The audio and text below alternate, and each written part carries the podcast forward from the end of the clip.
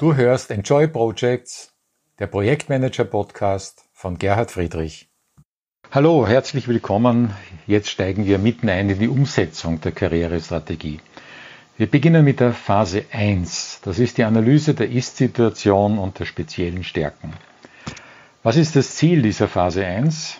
Es geht darum, die Ausgangssituation zu klären, denn alles, was du tust, sollte zu dem passen, wo du heute stehst.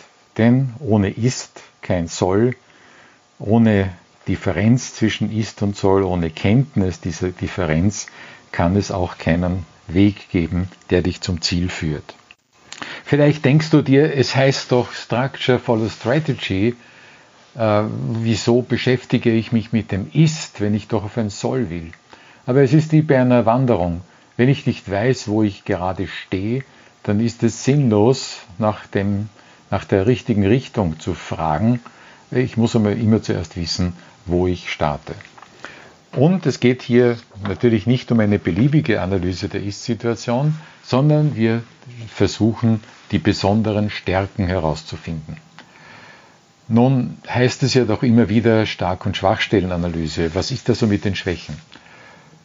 Im Gegensatz zu manchen Ratgebern, die sagen, ignoriere deine Schwächen völlig, sehen wir das in der EKS-Strategie nicht so. Allerdings mit einem wichtigen Punkt. Zu Beginn haben die Schwächen keine besondere Bedeutung, sondern wir konzentrieren uns darauf, die Stärken herauszufinden. Wenn du bei dieser Analyse auf eine Schwäche stoßt, dann schreib sie irgendwo auf, um sie nicht zu vergessen allerdings auch mit dem Ziel, dass dich das in deiner weiteren Kreativität nicht blockiert. Im Übrigen hat das auch einen anderen Grund.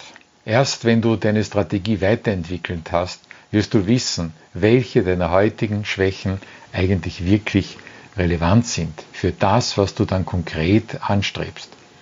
Es gibt vielleicht zwischendurch nur eine lustige Geschichte, eines Handelsvertreters, der stotterte und der das als ungeheuren Nachteil empfunden hat. Ja, was wir alle nachvollziehen können. Allerdings, als ihm ein Coach dann sagte, ein Verkäufer, der stottert, wirkt glaubwürdig. Er unterscheidet sich vorteilhaft von all diesen geschniegelten, lackierten, perfekt ihre, ihr Skript herunterspulenden Verkäufern wandelte sich das und er erkannte, dass sein vermeintlicher Fehler, seine vermeintliche Schwäche durchaus auch als Stärke ausgespielt werden könnte. Das nur also, um auch diesen Gedanken bei dir zu platzieren und dich lockerer zu machen, wenn du auf irgendetwas stößt, wo du sagst, das ist eine Schwäche, das blockiert mich jetzt tatsächlich und ich muss erst diese Schwäche ausgleichen, bevor ich überhaupt weitermache. Nein, das ist es nicht.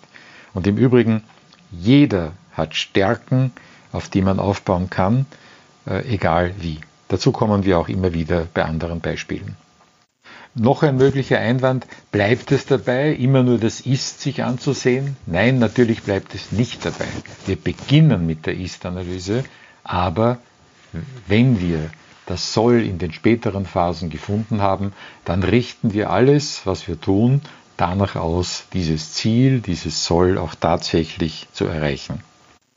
Beginne mit einem Brainstorming. Was sind deine speziellen Stärken?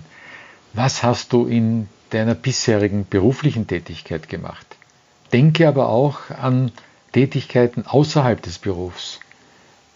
Warst du in einer Hilfsorganisation, bei der Freiwilligen Feuerwehr, beim Roten Kreuz, in irgendwelchen Vereinen tätig? Warst du politisch tätig? Alles das sind mögliche Stärken die dir helfen können, in deiner Karriere weiterzukommen. Ich meine damit also nicht diese simple Protektionslinie, ich habe Beziehungen und dadurch äh, mache ich Karriere, obwohl ich nichts kann. Nein, wir meinen natürlich hier echte Stärken, echte Erfahrungen, die zeigen, was du drauf hast. Ein häufiger Fehler ist, dass man manche Stärken als selbstverständlich betrachtet. Alles das, was mir persönlich leicht fällt, gewichte ich geringer und das, was mir persönlich schwer fällt, gewichte ich höher. Allerdings gilt das nicht für deine Kunden, für die Zielgruppe, für die du arbeitest. Denn gerade das, was dir leicht fällt, ist möglicherweise eine der entscheidenden Stärken, die du einbringst und es fällt denen, für die du arbeitest, eben schwer. Schauen wir uns doch Beispiele an, die jetzt in unserem Berufsfeld liegen. In welcher Art von IT-Projekten hast du bisher gearbeitet? Welche Rollen hast du dort eingenommen? In welchen Rollen warst du besonders erfolgreich? Welche Probleme der Kunden hast du gelöst? Wann ruft man dich eigentlich hinzu, wenn etwas schwierig wird? Was sind das für Schwierigkeiten, wo man generell zunächst einmal an dich denkt und dich herbeiholt? Verliere dich bei dieser Analyse nicht in Details, aber sei auch nicht so oberflächlich. Wenn es um etwa Migrationsprobleme geht, Übernahme von Daten aus Altsystemen, dann denke auch darüber nach und schreibe es nieder, in welchen konkreten Branchen, für welche konkreten Anwendungen du solche Erfahrungen gesammelt hast. Wenn du in der Anforderungsanalyse tätig warst, dann überlege dir dazu auch, welche Art von Anwendern deine Gesprächspartner waren, mit wem du hier besonders gut zurechtkommst, wen du besonders gut verstehst. Analysiere dein Know-how. Wo kennst du dich wirklich gut aus? Welche Branche ist dir vertraut? Mit welcher Art von Aufgabenstellungen hast du bisher bereits gearbeitet? Was hast du in deiner Ausbildung gelernt, im Studium? Oder auch Worüber hast du viel gelesen? Worüber kannst du dich begeistern? Denke dabei aber auch an Persönlichkeitseigenschaften. Bist du jemand, der auch in stressigen Situationen ruhig bleibt? Bist du jemand, der bei Konflikten immer wieder beruhigend und deeskalierend eingreifen kann? Auch das sind Stärken, die bei deiner Karriere, Strategieplanung eine große Rolle spielen können. Und denk auch daran, was dir Spaß macht wofür du wirklich brennst, dass du nicht als Arbeit und Last empfindest, sondern als Vergnügen. Denn idealerweise sollte das, was du beruflich tust, das, womit du dein Geld verdienst und das, was du gerne tust, übereinstimmen. Ich kenne das aus meiner eigenen Erfahrung und habe auch immer wieder meine eigene berufliche Laufbahn so angepasst, dass ich das tun konnte, was mich wirklich begeistert hat. Allerdings die Illusion, dass, äh, dass man einfach sagen kann, ja, meine Arbeit ist eigentlich nie anstrengend und ich habe immer nur aus Spaß gearbeitet. Diese Illusion würde ich dir doch auch nehmen. Denn es ist dazwischen immer wieder mühsam. Allerdings, wenn man diese Mühen überwunden hat, ist die Freude umso größer. Man kennt das auch aus dem Sport. Ich selber bin Marathonläufer und glaube mir, wenn du es selber noch nicht gemacht hast, Ab Kilometer 30 wird es richtig mühsam. Allerdings, wenn du dann Kilometer 42,19 erreicht hast, ist die Freude umso größer. Also, wie immer es ist. Es ist nicht immer nur angenehm, es ist immer wieder auch anstrengend, du musst immer wieder deine Komfortzone verlassen, aber such dir etwas, wo das Erfolgserlebnis am Ende dich für das entschädigt, was du vorher an Mühen auf dich genommen hast. Fassen wir nochmals zusammen, was in dieser Phase 1 wichtig ist. Finde heraus erstens, was dich von anderen unterscheidet, wo du besser bist als andere. Durchaus sei nicht zu bescheiden, sei natürlich auch nicht zu unbescheiden.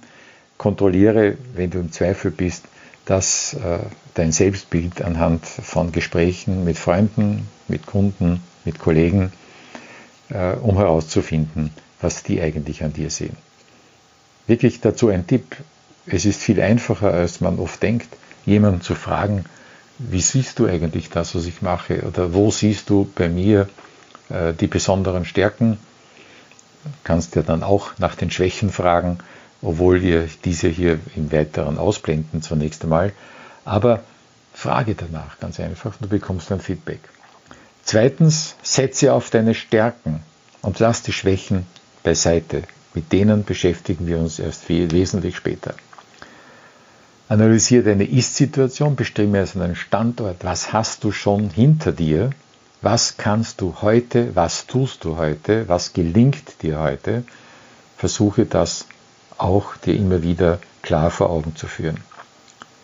Suche dann viertens deine Stärken Und denke dabei nicht nur an berufliche Stärken im engeren Sinne, denke auch an Fähigkeiten, die du in deinem Privatleben oder in Tätigkeiten bei Vereinen oder anderen Organisationen ausspielst. Fünftens, suche deine größten Stärken heraus. Was macht dich wirklich aus? Was ist die Differenzeignung, um dieses Wort der EKS wieder zu verwenden? Sechstens, bau daraus dein individuelles Stärken- und Leistungsprofil auf. Und siebentens, das ist dann schon der nächste Schritt, schau dann nach außen und frage dich, wo könnten diese Stärken von Vorteil sein und dir besonders weiterhelfen. Soweit einmal der Blick auf die Phase 1 der Umsetzung der Karrierestrategie. Und wir schauen uns gleich die, als nächstes in der nächsten Folge die Phase 2 an. Hier geht es um das Herausfinden des erfolgversprechendsten Spezialgebietes.